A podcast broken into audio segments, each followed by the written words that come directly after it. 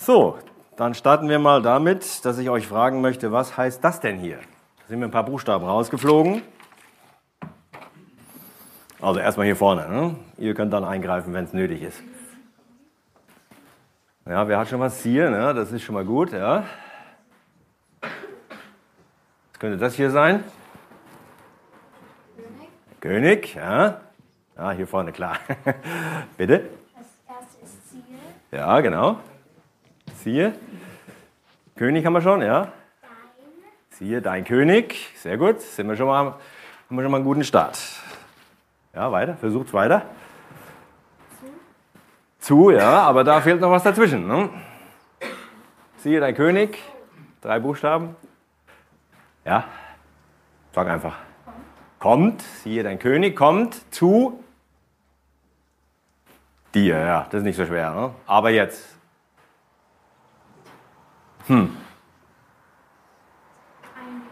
Ein Gerechter, ja, genau, sehr gut.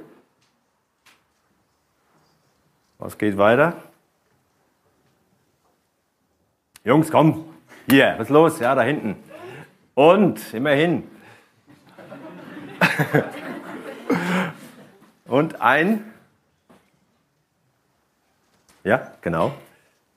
So, ja. Ein Helfer, ja, ein Gerechter und ein Helfer. Aber jetzt, jetzt bin ich gespannt. Herr Fischer ist nüchtern, ja? Und hat er schon hergebracht? Fehlt nur ein, ein Buchstabe.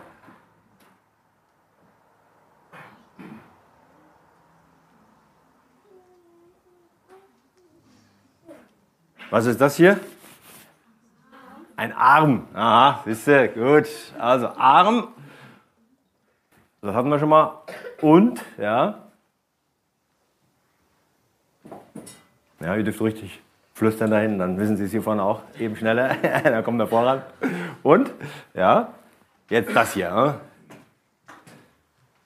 Machen Mädels manchmal gern, ne? nehmen Unterricht dafür. Ja, reitend. Ja, Micha, da bist du auch dabei gewesen. Ne? Aber auf was? Auf auf einem Esel. Arm und reitend auf einem Esel. Und jetzt kommt noch eine genaue Angabe. Ja, ihr könnt Fenster wieder zumachen, glaube ich. Ja, Herr Fischer. Auf, genau. Einem. Ja? Mädels, ja. Auf einem Fohlen. Ja, der Eselin. Gut. Hättet ihr auch gewusst, ich weiß. Hier nochmal im Klartext. Siehe, dein König kommt zu dir, ein Gerechter und ein Helfer. Und dann ist es irgendwie ein bisschen komisch, ja? Ein König, kommt der so? Wie er dann da steht? Ein König? Arm und reitend auf einem Esel? Das ist doch kein König. Also, ihr seht schon, ne? Jesus war ein besonderer König schon bei seiner Geburt. Ihr habt es ja gerade auch in eurem Stück gehabt. Und was denkt ihr darüber? Also das soll die, der Titel unserer Predigt sein. Dein König kommt zu dir, eben aus Sacharja 9. Ein kleiner Ausschnitt. Ja, was denkt ihr denn? Die Marie hat eben in dem Stück gesagt, am Schluss diese Frage gestellt, dass Jesus doch wieder als Baby kommt. Hm. Glaubt ihr das? So, alle Jahre wieder kommt das Christuskind, so nach dem Motto. Was meint ihr? Wie kommt Jesus wieder? Ja, traut euch ruhig.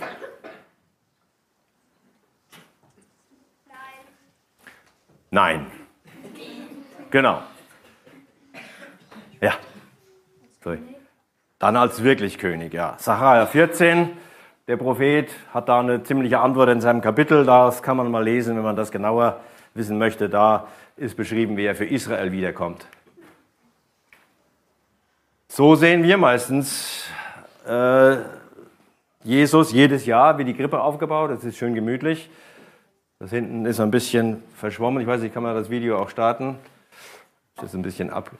Also das ist ein wirklicher Stall, ja, so wie er aussieht. Nicht ganz so wie hier. Ne?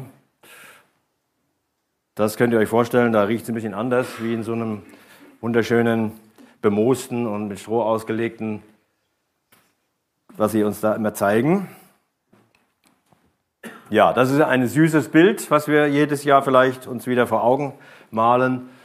Und in Wirklichkeit äh, ist es zwar so, dass Jesus als Kind geboren ist, aber er ist ein König. Und wie wichtig das ist, dass er geboren ist, das wollen wir uns jetzt anschauen. Denn was wäre denn gewesen, wenn er nicht geboren wäre? So, ja.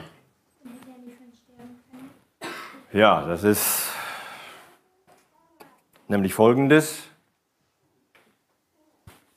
dass die Engel eine Botschaft hatten.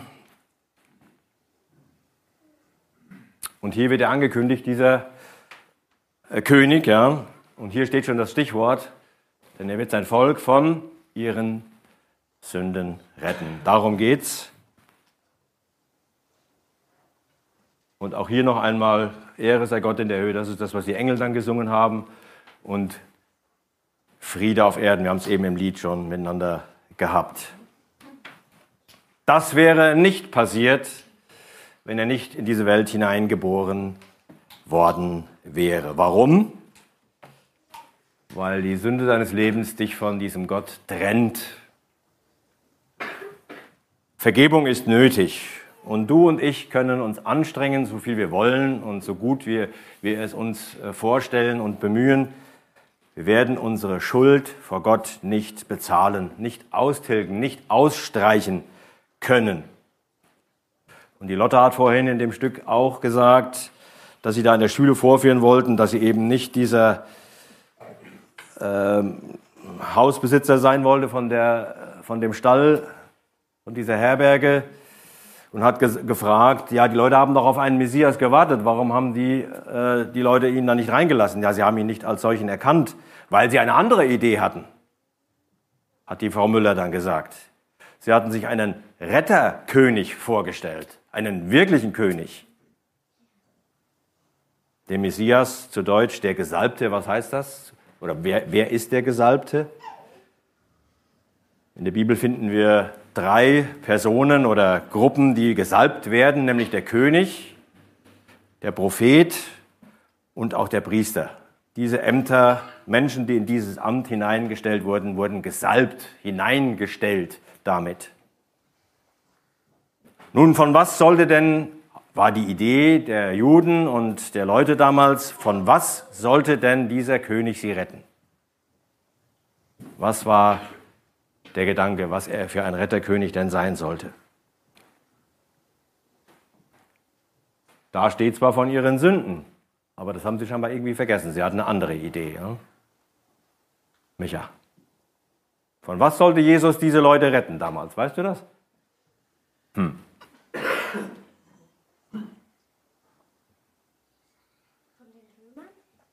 Gute Idee, ja, die zum Beispiel. Da waren fremde Leute im Land, ja, die bestimmten, wo es lang geht.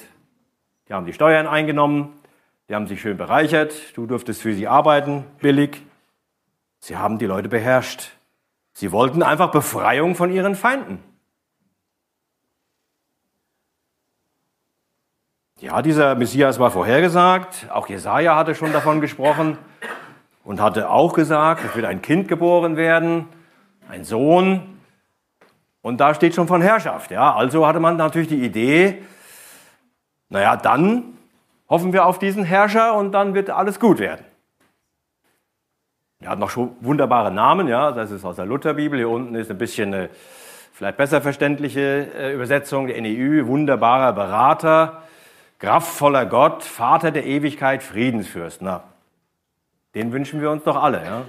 Vor allen Dingen, wenn man in einem Land lebt, in dem man von anderen beherrscht wird. Und so war die Idee, er kommt, eben nicht auf einem Esel, aber dann wenigstens mit einem Heer und befreit uns von dieser Last. Aber dieser Retterkönig hatte einen ganz anderen Auftrag. Und den wollen wir uns heute Morgen ein bisschen anschauen. Er sollte kein Heerführer und Freiheitskämpfer sein, sondern ich habe es gerade eben schon erwähnt, Sünde ist das Thema. Sie steht zwischen dir und Gott. Und ihr habt es eben im Stück schon ein bisschen auch gezeigt, ja? Vater Müller fühlte sich in seiner Adventsruhe gestört, war ärgerlich.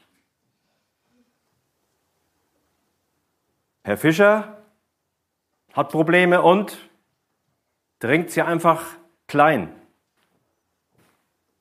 Und Frau Müller hat keine Lust und lügt einfach irgendwas daher, um sich zu befreien von irgendwelchen Dingen, die sie, zu denen sie jetzt keine Lust hat, mit denen sie sich nicht beschäftigen will.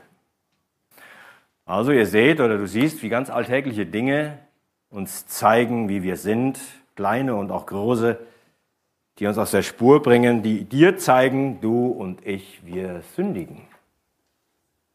Wir tun Dinge, die wir vielleicht auch nachher gar nicht mehr gut finden. Wir ärgern uns über die anderen. Wir verdrängen oder verbergen unsere Not, ertränken sie im wahrsten Sinne des Wortes, oder wir reden uns mit Lügen raus. Ich wusste gar nicht, dass Mama so gut lügen kann. Ihr merkt also, unsere Herzen sind durch die Sünde finster geworden. Und da will dieser Retter, dieser Sohn, der da kommen soll, uns von befreien. Er will Frieden. Da unten steht's, Friede, Fürst, will er sein für dein Leben. Er will Licht in deine Finsternis bringen, dein Herz erneuern, dich heil machen. Und jetzt wollen wir uns einen Vers aus dem Neuen Testament anschauen, der das auch ein bisschen aufgreift, wie das passiert ist. Dürften die meisten kennen. Als aber die Zeit erfüllt war, sandte Gott seinen Sohn, geboren von einer Frau und unter das Gesetz getan, auf dass er die, die unter dem Gesetz waren, loskaufte, damit wir die Sohnschaft empfangen.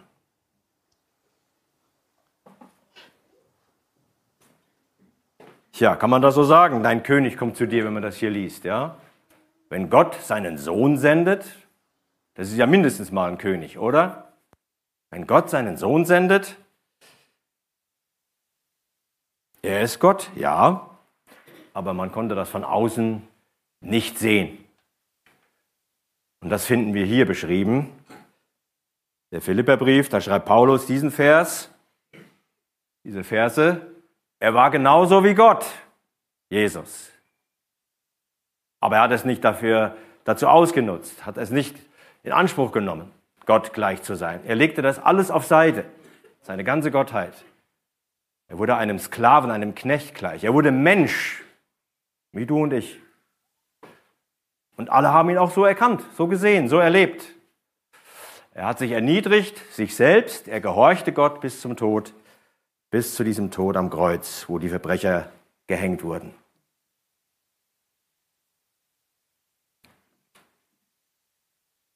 Aber fangen wir mal ganz vorne an bei, unserem Ver bei unseren Versen in Galater 4. Als aber die Zeit erfüllt war. Das ist etwas, wo ihr eure Zeit mit erfüllt. Ja? Also Montag finde ich ja noch ganz angenehm. Ja? Zweimal Sport, Rallye. Geht so, ne? zum Reinrollen. Also so habt ihr immer einen Tag. Ihr habt einen Plan, den müsst ihr erfüllen, hoffentlich, ja. Dass ihr vorbereitet seid für Deutsch und Englisch. Bisschen Spaß bei Sport, bei Religion ein bisschen melden, mitmachen. Und dann zum Ausklang noch ein bisschen Sozialkunde am Montag. Und dann ist der Montag erfüllt. Ja, so ungefähr. Und so hat Gott auch einen Plan, der ist nur ein bisschen größer wie der, den er auch erfüllt. Da steht auch drin, Montag mache ich das und so weiter und so fort. Und Gottes Stundenplan oder Zeitplan für das, was wir heute Morgen betrachten wollen, hat angefangen ganz früh schon. Wer von euch weiß, wo das, was das für eine Situation ist, die hier beschrieben ist? Ich stelle Feindschaft zwischen dich und die Frau, deinem Nachwuchs und ihrem Nachkommen oder Nachwuchs. Er wird dir den Kopf zertreten und du wirst ihm die Ferse zerbeißen oder zerstören. Hat jemand eine Ahnung, was das für eine, für eine Geschichte ist? Ja, sehr gut. Ganz vorne. fängt der Zeitplan eigentlich sofort an, als das Problem aufgetaucht ist. Feindschaft, also es gibt eine, eine Frau eben und einen Nachkommen. Und der wird den Kopf dieser Schlange, die dort gewirkt und aufgetreten ist, zertreten, heißt es da. Da fängt Gottes Zeitplan schon an. Gerade als das Thema erst aufgekommen ist, dass die Menschen gedacht haben, wir haben noch irgendwas verpasst, hat er ihnen sofort gesagt und auch zur Schlange hin, was passieren wird. Also nicht Eva sollte diese Frau sein natürlich, aber eine Frau. Und wir wissen, wie diese Frau hieß.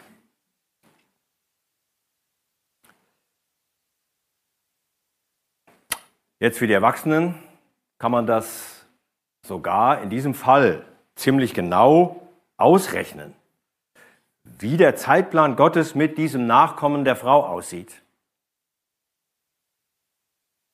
Und zwar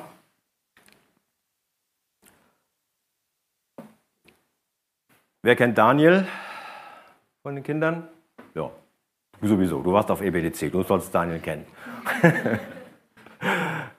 Daniel, der war in der, ja, in der Löwengrube. Das ist klassisch bekannt, ja. Der war in Babylon gefangen, in Gefangenschaft, weggeführt von seiner Heimat und hatte die Frage an Gott gestellt, werden wir irgendwann wieder in Jerusalem sein? Und dann hat ein Engel Gottes ihm diese Botschaft gebracht. Die klingt jetzt ein bisschen kompliziert, da sind plötzlich so komische Worte, ja, hier sieben Jahrwochen. Wie viele Tage hat eine Woche? Sieben. Wie viel hat dann eine Jahrwoche? Wie viele Jahre? Ist auch dann eigentlich klar. Ne? Also eine Woche an Jahren hat auch sieben Jahre. Ja, das ist hier so aufgeschrieben. Dann kann man das hochrechnen. Also, wenn Jerusalem wieder aufgebaut wird, 7 und 62, kann man dann zusammenrechnen. Und dann passiert das. Da ist der Gesalbte. Wer war das? Der Messias. Da wird noch geschrieben, ein Fürst, ein Gesalbter. Und dann da hinten, er wird was erleiden? Die Todesstrafe aber nicht für sich. Ich glaube, ihr wisst, was da gemeint ist. Und wenn man jetzt dann weiß, ja, wann ist denn Jerusalem wieder aufgebaut worden? Das kann man auch äh, finden, nämlich in Nehemia. Der war nämlich der, der Jerusalem wieder aufgebaut hat.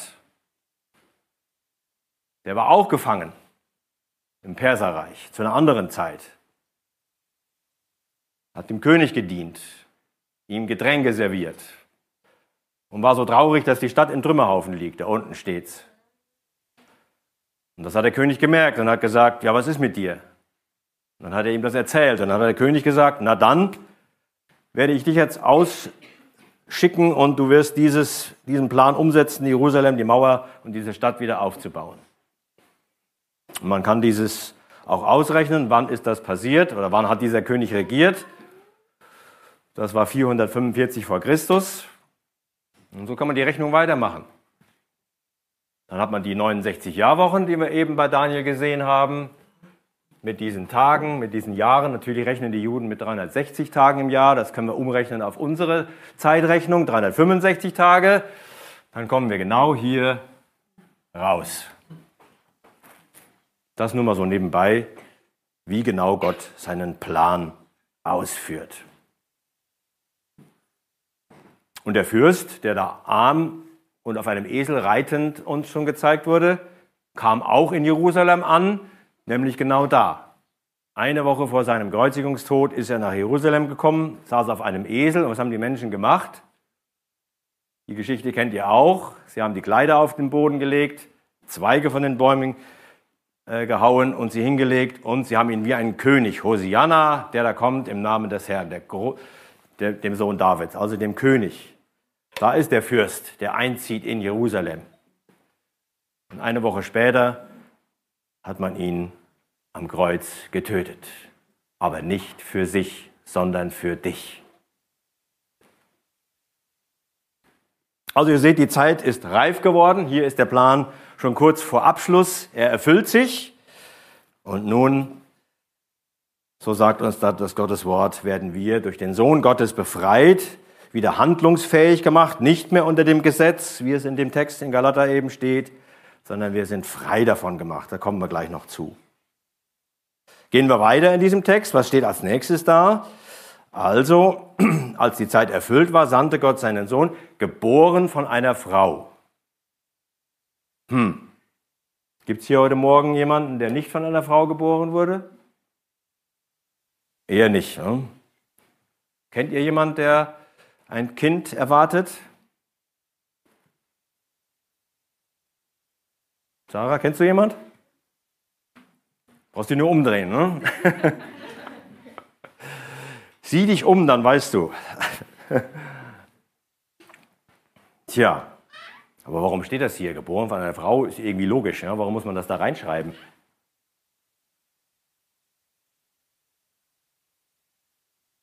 Warum ist es scheinbar so wichtig? Nun, einmal war es schon angekündigt, ne? auf den Versen in, in, in der Mose-Geschichte. Adam und Eva, da wurde schon gesagt, aber noch ein anderer zuvor. Anderer Vers noch. Das wäre, wenn Gott als, ähm, nicht als Kind gekommen wäre. Den Gedanken hatte ich, ja, dass wir Gott kommen sehen als einen direkt vom Himmel erscheinenden Person. Dann merken wir hier die Hirten, ja, da hatten sie Angst, weil die Herrlichkeit Gottes kommt. Sie hören etwas, also das ist übernatürlich. So stelle ich mir vor, wenn Gott direkt auf die Erde kommt. Aber so kam Jesus nicht. Wir haben gelesen, er wurde ein Mensch, also muss er auch so geboren werden und konnte nicht einfach so erscheinen und sagen, so, jetzt bin ich da, jetzt lege ich los. Da hätten alle gedacht, was ist das denn für einer? Sie hätten Angst gehabt.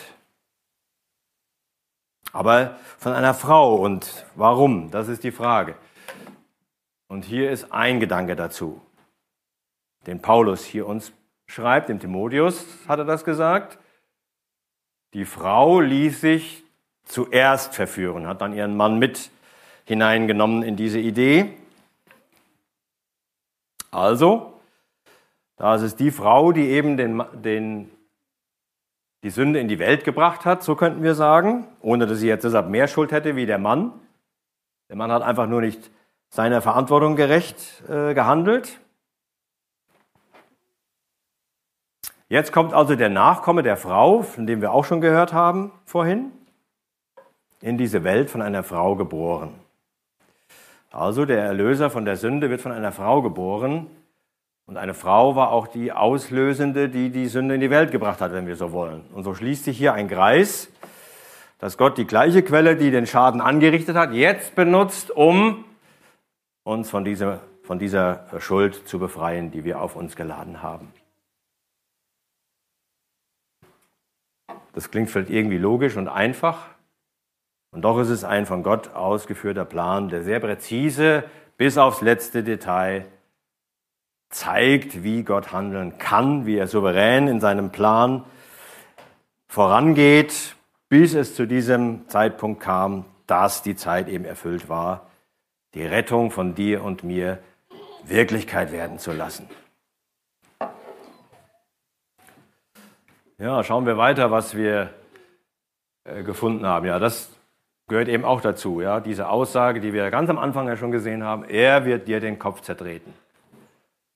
Da ist die Verführung passiert, aber es wird auch von da die Lösung in die Welt gebracht. Durch die Frau kommt die Erlösung ausgelöst durch ihren Nachkommen.